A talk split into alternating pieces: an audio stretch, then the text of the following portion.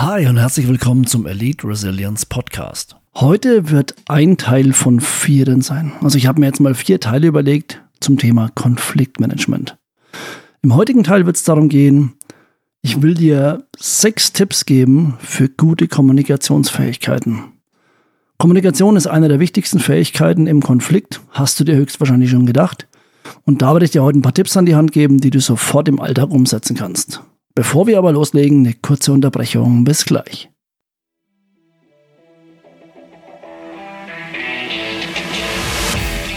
Bist du bereit, Stress in Stärke zu verwandeln? Willst du jeden Konflikt als Chance für Wachstum nutzen und durch jede Herausforderung selbstsicherer, stärker und widerstandsfähiger werden? Dann ist der Elite Resilience Podcast mit Tom Seufert genau das Richtige für dich. In seiner Show werden dir Tom und seine Gäste stresserprobte, praxisnahe Techniken von Eliteeinheiten, Top-Führungskräften und inspirierenden Persönlichkeiten direkt in deinen Büroalltag bringen. Bist du bereit? Dann viel Spaß! Konfliktmanagement, Konfliktsicherheit, Selbstsicherheit. Sag mal, was quatscht denn der Tom da überhaupt und wie gehört es zusammen? Gute Frage, die du dir sicher gerade gestellt hast. Und wenn nicht, habe ich sie für dich gestellt. Konfliktsicherheit ist für mich was ganz anderes wie Konfliktmanagement. Also Konfliktsicherheit ist für mich ein Überbegriff. Da geht es um viel, viel mehr, aber Konfliktmanagement ist ein wichtiger Faktor in dieser Konfliktsicherheit und auch was das Thema Selbstsicherheit angeht. Da werde ich aber nochmal eine separate Podcast-Folge dazu machen. Unser heutiges Thema ist das Thema Konfliktmanagement und warum brauchst du das denn überhaupt? Konflikte sind praktisch unvermeidbar. Also egal ob im Berufs- oder im Privatleben, du wirst immer wieder mal Konflikte haben. Wo viele Menschen sind, sind viele verschiedene Persönlichkeiten und da können schon mal Meinungen aufeinandertreffen. Konflikte sind per se ja auch nicht schlecht. Also Konflikte können im Unternehmen betriebsfördernd sein, es können neue innovative Ideen entstehen, es können auch neue Freundschaften entstehen durch Konflikte. Also ich habe einige meiner besten Freunde, am Anfang überhaupt nicht leiden können. Da sind wir gut aneinander geraten und inzwischen verstehen wir uns wirklich super, weil wir einfach ganz viele Sachen zu Beginn falsch interpretiert haben. Wenn du einen Arbeitgeber hast, der gut ist, wovon ich jetzt einfach mal ausgehe, dann ist er natürlich auch super dankbar, wenn er jemanden hat, der solche Konfliktmanagementfähigkeiten hat. Warum? Wenn schlecht kommuniziert wird und kleine zwischenmenschliche Spannungen entstehen, dann kann durch schlechte Kommunikation sehr schnell aus einer einfachen Meinungsverschiedenheit, einer Unstimmigkeit ein handfester Konflikt werden. Und was passiert bei einem handfesten Konflikt im Betrieb, im Unternehmen? Das Ganze hat Auswirkungen auf das ganze Team. Die Produktivität wird schwinden. Es kann sogar die Moral, also die Einstellung der ganzen der Mitarbeiter beeinflussen. Und das wäre natürlich der Worst Case, wenn keiner mehr vernünftig arbeitet, weil sich alle unwohl fühlen oder weil durchgehend irgendein Konflikt im Raum schwelt, der nicht angesprochen wird, dann ist das natürlich fürs Unternehmen der Supergau.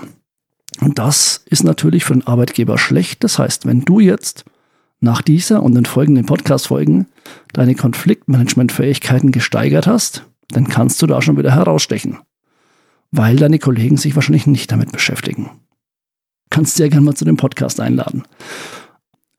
Wichtig ist jetzt hier das Thema Kommunikation. Ich habe dir gesagt, ich werde dir heute sechs Tipps geben für gute Kommunikationsfähigkeiten, weil eine Art dieser Fähigkeiten, die wichtig ist für Konfliktmanagement, ist eben die Kommunikation. Viele unnötige Konflikte könnten einfach durch klare, präzise, genaue schriftliche und mündliche Kommunikation vermieden werden. Also wenn man ein bisschen darauf achtet, was sagt man, wie sagt man das Ganze oder wie könnte auch der andere das Ganze gemeint haben. Überleg mal, welche Auswirkungen das haben kann, wenn du eine E-Mail schreibst und es ist nur eine E-Mail jetzt mal, von der ich ausgehe und da irgendwas suboptimal formuliert wurde. Also es ging was raus, das für dich auf den ersten Blick erstmal absolut schlüssig geklungen hat, aber dein Gegenüber fasst es komplett falsch auf spricht das Ganze nicht an, frisst es in sich rein und es steigert sich mehr und mehr. Und da kommen wir gleich zum allerersten Punkt, der bei der Kommunikationsfähigkeit wichtig ist. Wenn du ein Problem hast, wenn du ein Problem erkennst, dann sprich das immer möglichst schnell an.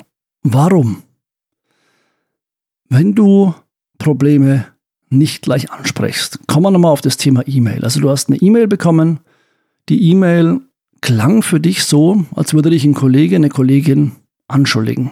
Würde dir irgendwas unterstellen, die irgendwas unterschieben wollen, wovon du eigentlich gar nichts wusstest, was für dich eigentlich ganz anders ist und was du unter deinem Blickwinkel natürlich nicht so siehst. Wenn du jetzt diese E-Mail nicht ansprichst, nicht auf den Kollegen, die Kollegin zugehst und sagst, du, pass auf, wie hast du das gemeint? Dann staut sich diese Wut in dir langsam auf. Also du wirst künftig einen Wahrnehmungsfilter haben, der bei jeder Kleinigkeit, die der Kollege, die Kollegin künftig macht, immer wieder drüber gelegt wird und du wirst immer das Negative suchen. Dieser Negativfilter wird dann dazu führen, dass du immer mehr Sachen findest, die dir nicht passen. Und dann wird aus einem eigentlich vielleicht ganz kleinen Problem, kleinen Missverständnis ein richtig handfester Konflikt, weil du vielleicht explodierst an der Stelle, wo der Kollege, die Kollegin sagt, was war denn das jetzt? Wo kam das her? Weil er oder sie überhaupt nicht weiß, was bei dir da gerade abging die letzten Wochen und Monate. Also, tu dir selber den Gefallen und tu andere den Gefallen. Sprich ein Problem sofort an, wenn es entstanden ist, solange es noch ein kleines, loderndes Flämmchen ist und wart nicht, bis das Ganze in Großbrand wird. Weil dann musst du die Feuerwehr holen. Und das wollen wir natürlich vermeiden. Also das ist mein erster wichtiger Tipp, Probleme schnell ansprechen. Das bringt mich gleich zum zweiten Punkt. Dass du dein Gegenüber auch versuchst zu verstehen. Also du musst versuchen, die Meinung, die den Wunsch dahinter, meistens ist es ja ein Wunsch, das hat ja oftmals eine positive Absicht, was dein Gegenüber macht, zu verstehen. Dafür musst du natürlich ein bisschen in seine Welt eintauchen können und musst ihn vielleicht auch mal fragen, wie hast du das gemeint, was hast du gemeint, was genau steckt dahinter, was würdest du dir wünschen, was war eigentlich dein ursprünglicher Gedanke bei dem Ganzen, was du da getan hast. Natürlich musst du aber auch deinen Teil kommunizieren können und deinem Konfliktpartner, Konflikt gegenüber auch erklären können, was genau du wolltest, was deine Absicht war. Also hier versuchen Verständnis aufzubringen und auch da kann ich aus Erfahrung sagen, je eher du das Ganze machst, desto einfacher wird's. Je mehr der Konflikt fortgeschritten ist, je härter die Fronten sind, desto schwieriger tust du dir dabei, dein Gegenüber zu verstehen. Tipp Nummer drei. Und auch da muss ich direkt zu Beginn sagen, das seid ihr Frauen normalerweise von Grund auf besser. Thema aktives Zuhören. Was heißt aktives Zuhören? Erstmal zuhören. Also wenn ich viel spreche, kann ich wenig hören und weiß nicht, was der andere sagen möchte und was der andere meint. Also hinsetzen, zuhören und wichtig dann im Optimalfall, was ich aufgenommen habe, zu wiederholen, zu paraphrasieren. Ich umschreibe das, was der andere gesagt hat, mit meinen eigenen Worten. Um da zu schauen, habe ich es wirklich richtig verstanden oder hat er, sie, es vielleicht ganz anders gemeint? Dann hat er nochmal die Möglichkeit zu korrigieren, du hast die Möglichkeit nochmal nachzufragen und dann entstehen oftmals viele Konflikte eben nicht, sondern es sind einfach nur Missverständnisse gewesen in der Art und Weise, wie sich jemand ausdrückt. Da spielt wieder mit rein, welcher Persönlichkeitstyp bist du, welcher Persönlichkeitstyp ist dein Gegenüber und viele, viele mehr Faktoren. Das wird jetzt aber zu weit gehen. Also wichtig, hinsetzen, zuhören, versuchen zu verstehen, paraphrasieren, also alles nochmal zu umschreiben mit eigenen Worten und nachfragen, habe ich das richtig verstanden? Ist es so und so? Vielleicht fallen dir ja aus dem privaten oder beruflichen Kontext Beispiele ein, wo verschiedene Situationen eskaliert sind, hochgekocht sind, die hätten vermieden werden können durch eine kurze Nachfrage, weil einfach nur ein Missverständnis im Raum war. Irgendein Wort, irgendwas, was anders genutzt wurde. Und es kann ja auch einfach anhand der Tagesform des Gegenübers gewesen sein. Also der, die Ursache war einfach nur, dass dein Gegenüber an dem Tag schlecht drauf war, nicht so kommunikativ und seinen Satz abgekürzt hat, sodass für dich wichtige Informationen gefehlt haben. Im NLP nennt man das das Metamodell der Sprache. Das heißt, es werden oftmals Sachen getilgt, verzerrt oder generalisiert. Und wenn ich jetzt weiß, wie ich da nachfragen kann, dann kann ich da nachhaken und kann die Informationen so weit ergänzen, dass ich damit wieder klarkomme. Vierter Tipp ist das Thema nonverbale Kommunikation. Also das Thema Körpersprache und Mimik, Gestik und Co. Was spielt in einer Konfliktsituation in der Kommunikation mit rein? Da ist natürlich interessant und wichtig für dich zu wissen, wie ist die Baseline deines Gegenübers? Also wie verhält er sich im Normalfall, wenn er weder gut noch schlecht drauf ist? Und dann bemerkst du Veränderungen sehr schnell. Also Veränderungen an der Körpersprache. Wie sitzt die Person beispielsweise? Wie hat ihre Hände normalerweise? Gibt es irgendwelche Beruhigungsgesten, die er sie es gerade macht? Kommt vielleicht die Hand in den Nacken, also reibt sich die Person den Nacken oder den Halsbereich, was auf Stress hindeuten kann. Streichelt die Person die Oberschenkel oder ihre Oberunterarme ganz leicht, also möglichst unauffällig logischerweise. Das ist auch ein Zeichen von Stress, das sind Beruhigungsgesten. Was kannst du anhand der Mimik erkennen? Kannst du eine der Basisemotionen erkennen, also Ärger, Trauer, Ekel, Überraschung, Angst, etc. Und wenn du das erkennst, dann kannst du auch damit arbeiten. Also wenn du was siehst, dann kannst du mit dieser Beobachtung und ganz wichtig, du musst immer zwischen Beobachtung und Interpretation unterscheiden. Beobachtung heißt, ich sehe beispielsweise jetzt, dass sich im Gesicht etwas verändert die Augenbrauen ziehen sich zusammen und nach unten. Das könnte auf Wut hindeuten, zumindest auf eine leichte Verärgerung. Du weißt aber erstmal nicht, warum ist die Person verärgert, was macht die Person vielleicht gerade wütend oder vielleicht ist es auch der Lichteinfall von außen, der dazu führt, dass die Person die Augen zusammenzwicken muss. Oder was so ein typisches Beispiel ist, ist das Verschränken der Arme. Was immer heißt, ja, wenn eine Person die Arme verschränkt, dann ist sie verschlossen, dann baut sie eine Barriere auf. Hm, nee, muss so nicht sein. Was kann ein anderer einfacher Grund sein? Der Person ist kalt, sie sitzt ganz gerne so, sie macht sich's gerade bequem. Also es gibt viele Faktoren. Dafür musst du ein bisschen ein Feingespür haben. Du musst die körpersprachlichen Merkmale erkennen und ich würde niemals von einem Merkmal auf eine Gesamtverfassung schließen. Aber wenn mehrere Merkmale zusammenkommen, dann weiß ich, okay, scheinbar braut sich da gerade irgendwas auf und wie gesagt, ich würde sofort ins Gespräch einbauen. Es hilft dir immens, da eine, eine Übereinstimmung, da kommen wir noch drauf, das Thema äh, Empathie aufzubauen. Und das kannst du natürlich auch genauso bei dir nutzen. Also auch deine äh, nonverbale Kommunikation zu kennen, ist mega wichtig. Also du musst wissen, wie wirkst du, was verändert sich bei dir. Du kannst vielleicht sogar die Veränderungen anpassen an dein Gegenüber, um da ein bisschen mehr Rapport heißt es, also so eine gegenseitige Übereinstimmung herzustellen. Ähm, du kannst auch anhand deiner nonverbalen Reaktionen, die du teilweise auch nicht steuern kannst, erkennen, oh, da kocht gerade irgendwas hoch und du kannst vielleicht das Ganze auch besser kommunizieren. Also du merkst, das ist ein, also nonverbale Kommunikation, Körpersprache und Co. ist ein Riesenthema. Ist eins meiner Favorites. Also ich mag das, weil ähm, das so, so unbedarft ist, so, so wenig steuerbar teilweise. Und das ist ein direktes Feedback, was du von deinem Gegenüber bekommst. Und dann kannst du mit diesem Feedback natürlich perfekt in einem Konfliktgespräch arbeiten. Zum Positiven natürlich, um den Konflikt zu lösen. Also Punkt Nummer vier, die nonverbale Kommunikation. Das hängt direkt eigentlich mit meinem fünften Tipp zusammen.